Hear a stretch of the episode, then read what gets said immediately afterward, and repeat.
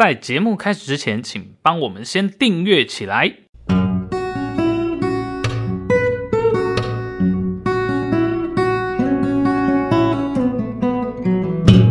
欢迎来到卡关实验室。好，又到我们这个别让爸妈老的这么快的节目单元啊。嗯，好，那像过年期间，其实不免俗的嘛。我们身为物理治疗师，对，一定会有很多的这个亲友，对，哦、长辈啊、平辈啊，都会带着鉴宝卡。对，哦，那所以很多时候我们都会被问很多有关这个可能一些肌肉问题啊、骨骨头啊、关节的这样的问题。嗯嗯。然后像今年呢、啊，我们有发现，因为结婚了嘛，哦，所以看的那个长辈的量 直接 double，对，直接乘以二。哦，因为我老婆他们他们家族也是也是不小啦，也也是有很多很多这个长辈这样子。嗯。哦，那因为他们那一边的是很多都是以前是种田的。嗯。哦，那就会有这种关节的问题，下肢很多有这种诶、欸、已经退化啊，哦，然后会有一些变形的问题，嗯哦，所以这个退化性关节炎这件事情，我觉得我们今天可以来好好聊一下。哦，尤其是膝盖的退化性关节，真的非常非常常见。嗯、是，这也可能是十个爸妈里面可能有七个到八个就会有这样的一个。对啊，而且很多人都因为退化性的关节的问题，就是变成反而退休后反而不能行动自如。没错，他本来想说，哎、欸，要去环游世界，结果哎、欸，退休后整天在那边跟膝盖痛为伍，嗯、就就有点感伤哎。我觉得这件事情如果发生在自己爸妈身上。确实是哦，嗯、因为很多人他在年轻的时候就是拼啊赚钱啊，嗯、然后说哎这个养小孩啊，然后栽培小孩。那像退休后有钱有闲了，哎，有时候想说去欧洲走一走，对，或者去日本走一走。有时候这个出国量都蛮蛮惊人嘛，那个走路的量哦，可能都一天要两万步。嗯，那当然你如果今天有退化性关节炎发生在膝盖或者其他下肢的关节，哎、嗯，你可能就真的是没有办法去做这样的事情。真的，像去年啊、呃、年底的。的时候就有一波，就是从国外旅游之后回来产生问题的故障潮，对啊，我觉得那个就是一个很直接的一个影响，就直接影响到你的旅游品质，嗯，对，然后再更更进阶的是影响到你的生活品质，是啊，嗯，因为像很多的我我们的爸爸妈妈哈，跟嗯。开始大概这样三十几岁的人，有如果说有有步入婚姻，然后有小孩之后，嗯、有些很也很想要带孙子啊，对不对？嗯、我们假日或者说这个下下课之后去接孙子的时候，或是哎带孙子去公园玩什么之类的，嗯嗯嗯、小朋友的活动力是很强、啊，是。有时候跑人那个拉不住啊，或者是说哎没有办法跟着孙子这样去玩，嗯、也不失为他们心中的一大遗憾。嗯，对啊，所以我们今天就可以针对这个退化性关节炎来好好来聊一些，就让各位父母可以苦累背起来。没错，哎，这个真的是很重要，对，不然真的很多人是蹲下去哇，就起来就呃呃哇各种哀哀嚎这样子，或是遇到这个楼梯就会心生畏。畏惧是哦，这个其实也是呃，我们也想要打破一些迷思啦。嗯、哦，这个有关膝关节能不能爬楼梯这件事情。嗯嗯。好，那我们来聊这个议题的时候，其实我就会想到，呃，也算是我们洞悉之友，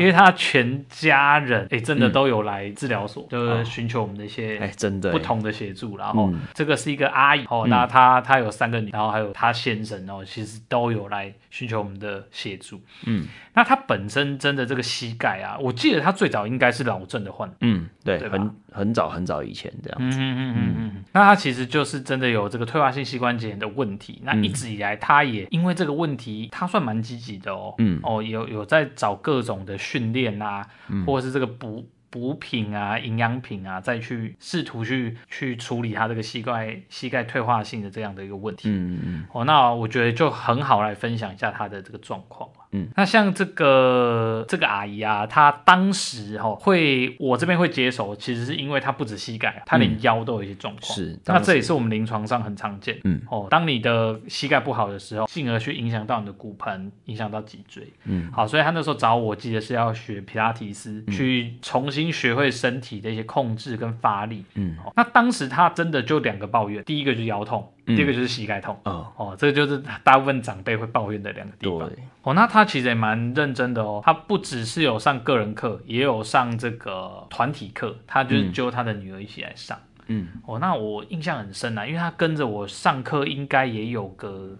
三四年。应该也有断断断续续，哎，断断续续，对。那在这个过程中，他当然还有找我们这个洞悉其他的治疗师去做一些身体的调整跟处理啊，就同步进行。嗯、那我印象最深刻的就是，嗯，他当时啊有一段期间哦，就是这个秋冬，只要天气一变冷那个时候，嗯、哦，他就会常常抱怨哦，因为通常我在上课前都会先关心一下，哎，近期身体有没有什么状况啊？我们先确认一下身体状况，才能进行今天的课程。嗯，哦，那通常只要进入这个天气开始一旦比较湿冷的时候，哦，他就会跟我抱怨。膝盖真的很不舒服哦，这就是退化性关节很常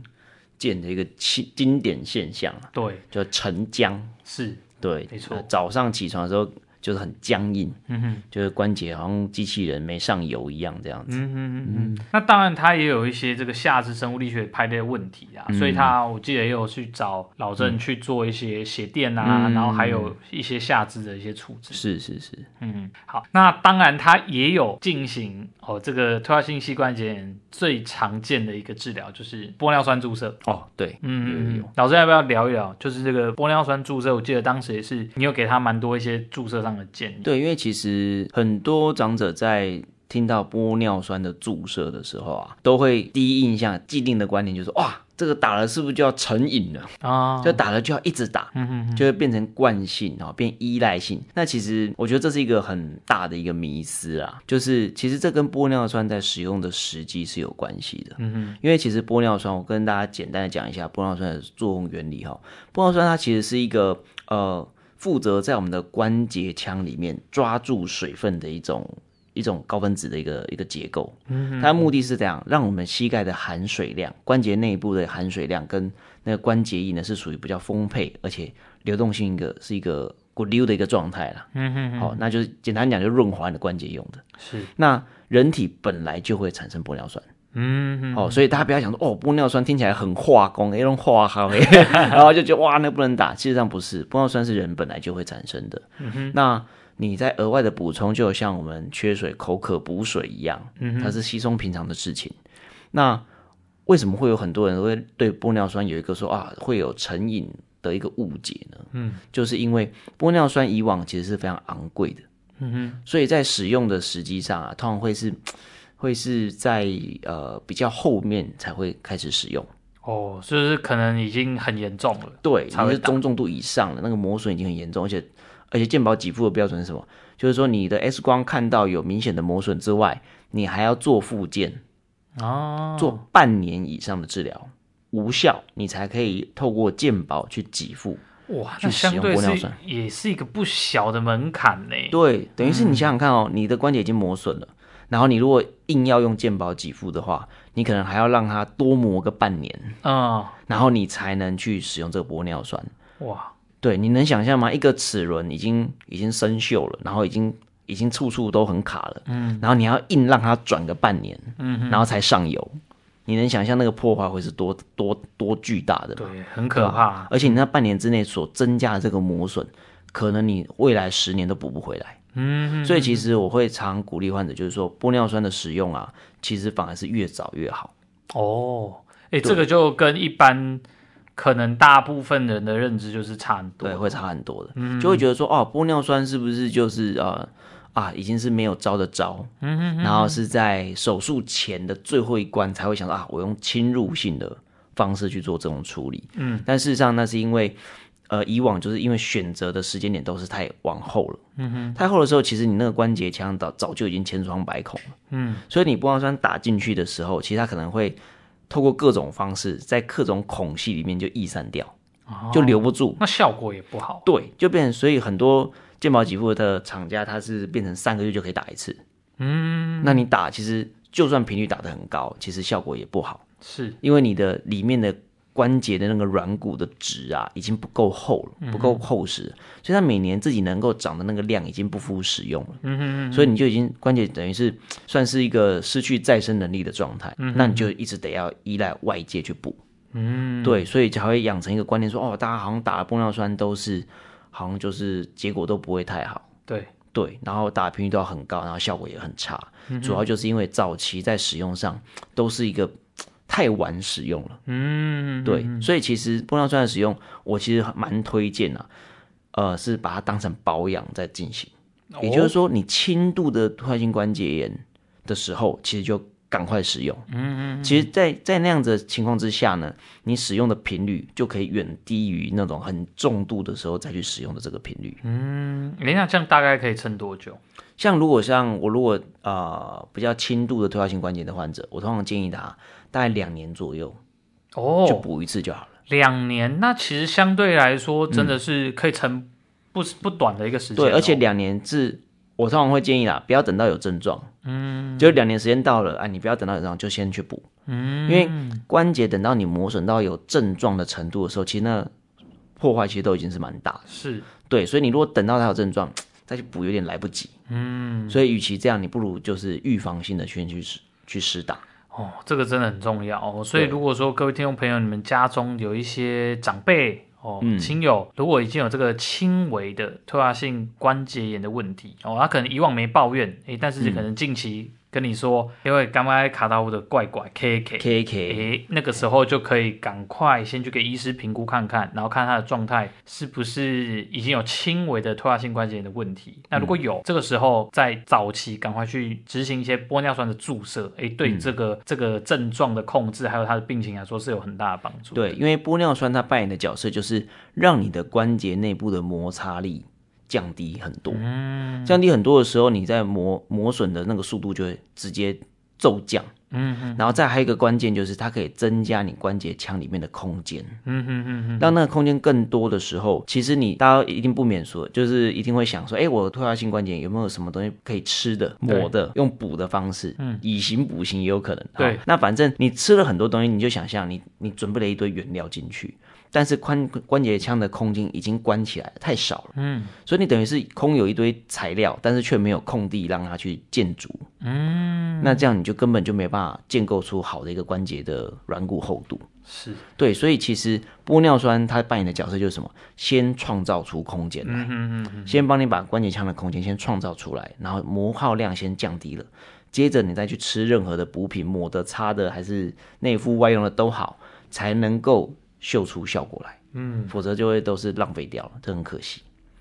好，所以这个就是给我们听众朋友，如果你对玻尿酸这个东西是有呃不是很清楚，然后或者说不确定它的用途的话，嗯、我想老郑刚那那一番的哦解释，其实是真的是蛮完整的哦。嗯、那大家也可以去检视一下各位长辈啊，这个真的有在注射玻尿酸的一个状况。对，而且如果你是轻微的啊，通常有可能是。没有办法健保给付，嗯，那就自费，或者自费，对，哦、那自费其实也不贵，那是。一只脚疗程，它五千到一万不等。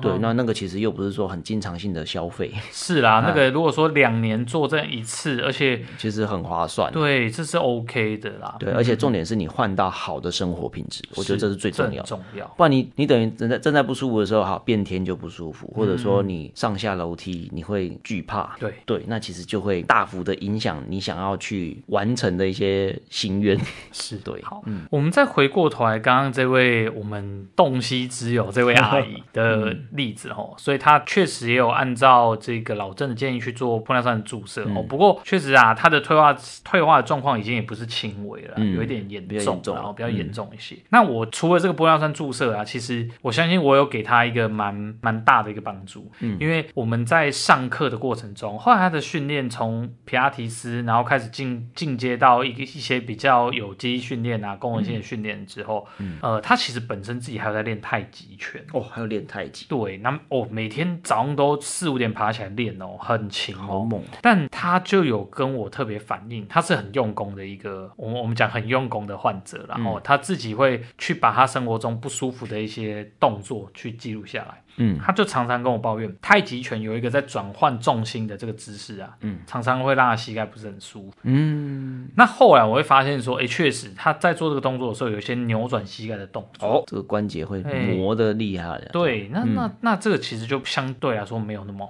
理想。嗯，所以呢，我记得有一段时间哦，大概为期三个月吧。嗯，就也很有趣啊。有时候我觉得教学是一个缘分吧。嗯，就是我们身为治疗师，当然很知道可能关节怎么样的发力。以膝盖来说，如果我可以让这个踝关节跟髋关节，嗯，尤其是髋关节哦，它的活动可以更好，或者说以它以髋关节这个关节来做主导的话，其实你的膝盖相对来说会省力很多，甚至减压很。但是我们透过不同的训练去。引导这个阿姨做这件事情，她一开始都是诶好像 get 到，可是又没有 get 到，就是在这个这个之间。薛丁格的膝盖，对，但突然有一天，嗯，他就跟我说：“哎呀，这老师，我膝盖不痛了。”哎，这个是最关键的一次哦。嗯，那一次我就记得是我们那一阵子做了很多有关深蹲、有关硬举、嗯，有关髋关节怎么去启动、去替代掉膝盖的一些动作，嗯，这样子的一些训练。嗯，他在那大概三个礼拜连续我们做这样的训练之后，他就跟我说，他的膝盖现在在打太极的时候，他已经知道怎么避开那个不舒服的角度，而且他在上下。下楼梯之后，尤其是上楼梯的时候，嗯，那个膝盖的症状是少很多，至少少七八成。哦，哦，那时候我听到，其实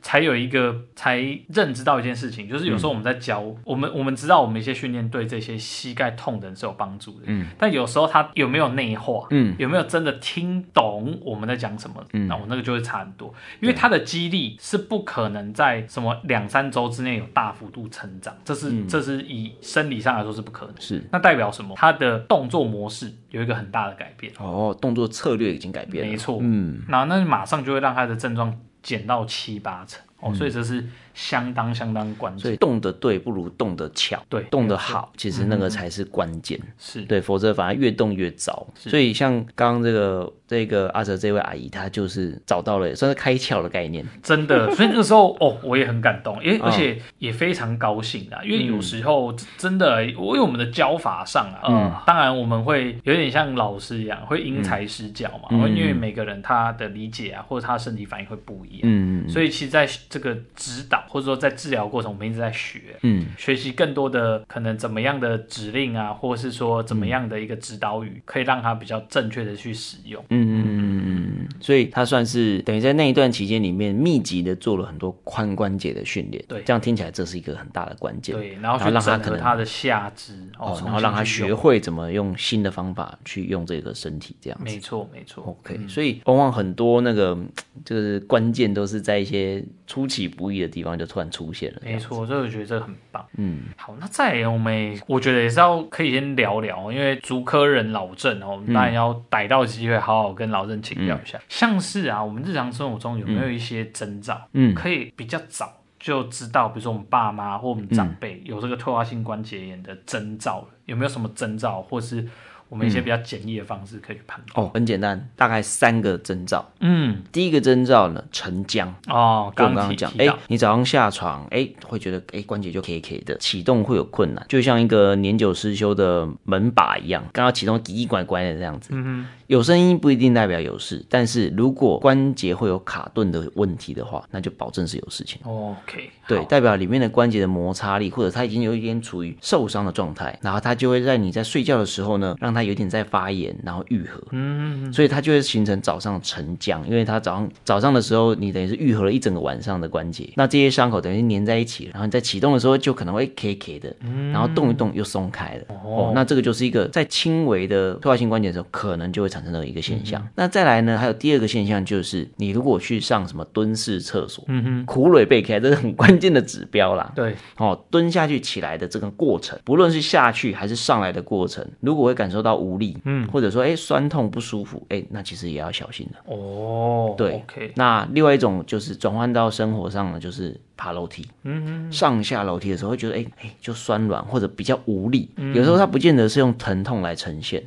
它可能就是会让你无力哦。那有的人会哦，是不是什么就是缺乏激励，然后去训练？嗯，那你就会发这样练，哎，好像效果也不大的时候，代表这可能是关节里面有一些讯号是有问题的了。哦，因为关节里面的磨损会导致它里面的本体感觉会改变。嗯哼哼。然后甚至可能有一些隐性的一些酸软疼痛，会去抑制这些肌肉的收缩。哦，就让他觉得显得比较无力。嗯哼。那这就有可能产生的一个征兆。是。对对对，就蹲啊，上下楼梯啊，哈，这会有问题。然后第三种类型呢，就是大家可以去摸摸看你大腿。膝关节的内侧，嗯哼，好，你沿着大腿的内侧，然后往膝关节的方向摸，摸一路摸下去，到跨过膝关节到小腿，要接到小腿骨那一段，那一段你去压压看，小腿那边内侧会有一个鼓起来的那个软组织，嗯，如果你光只是目测就看到鼓起来肿肿的话。那可能就代表你已经有一些累积的关节的一些问题跟发炎持续在进行哦，所以一般我们在判断这个退化性膝关节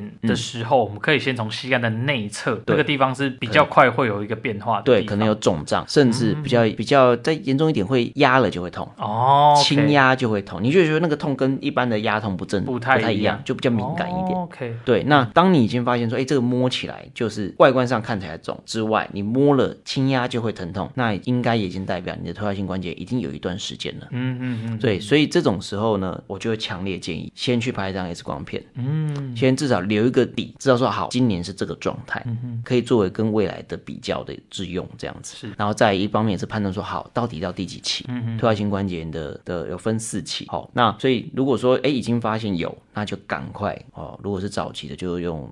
呃，玻尿酸就可以去做处理，嗯、然后再来呢，就像阿哲刚刚讲的，要去检视一下他的运动习惯或生活习惯里面有没有一些会让他的膝关节 loading 太大的事情发生。对对，然后第三件事情也是很重要的，就是留意一下自己的步态有没有问题。嗯嗯嗯对，如果说我们刚刚我们其实很多集都有提到，退化性关节炎有时候或者下肢生物力学的疾病跟功能性扁平足有高度相关。是。对，就像阿哲刚刚讲的，诶，它髋关节的旋转去取代掉膝关节的旋转的时候，膝关节的 loading 就自然就下降很多，对，然后就不痛了。嗯哼，那今天你如果有。功能性扁平足的时候，也会让你在行走的过程当中，让你的膝关节有多余的旋转。嗯嗯。所以你如果能够有效去控制住这个功能性扁平足的现象的话，也可以有效的去降低膝关节旋转的机会。嗯。然后让你这个膝关节的耗损量变少。OK，好。所以啊，如果说各位听众朋友有观察到你家的长辈哦，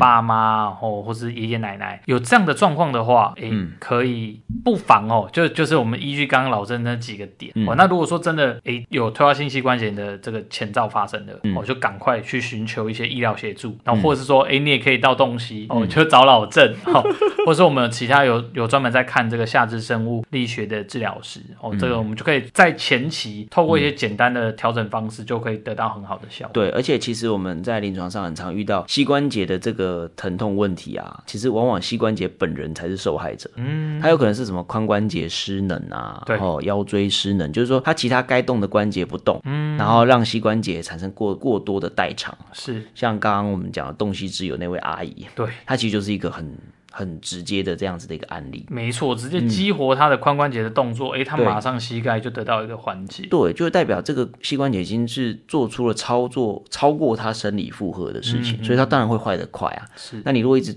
一直周旋在膝关节的这个问题上的话，其实会。有一点见树不见林，嗯，我就没有办法追本溯源的去找到问题的源头，是，所以一定要去重新检视一下整个身体的动力链，好、哦，到底有没有哪一些关节的卡住？去导致这个膝关节的问题。嗯，对，我觉得那当然要检测这个动力链的问题啊。嗯、物理治疗师当然就是算是动作专家了，对，所以可以寻求呃物理治疗师的协助。那相信呢，嗯、可以很快的就帮有这个膝盖问题的人找到这个源头，可以怎么去解决。对，所以其实膝关节的问题啊，会影响生活的大大小小的动作，嗯，甚至会去剥夺掉你喜欢的运动或者兴趣。有人想要爬山啊，想要登山健行、出国旅游，哇，就什么都不行，都不行。对，那就真的很可惜了。嗯哼，对，所以所以如果能够好好的保护膝关节，哈，这个对父母来讲是大福音，对子女来讲更是，对啊，对啊，更是更大的福音。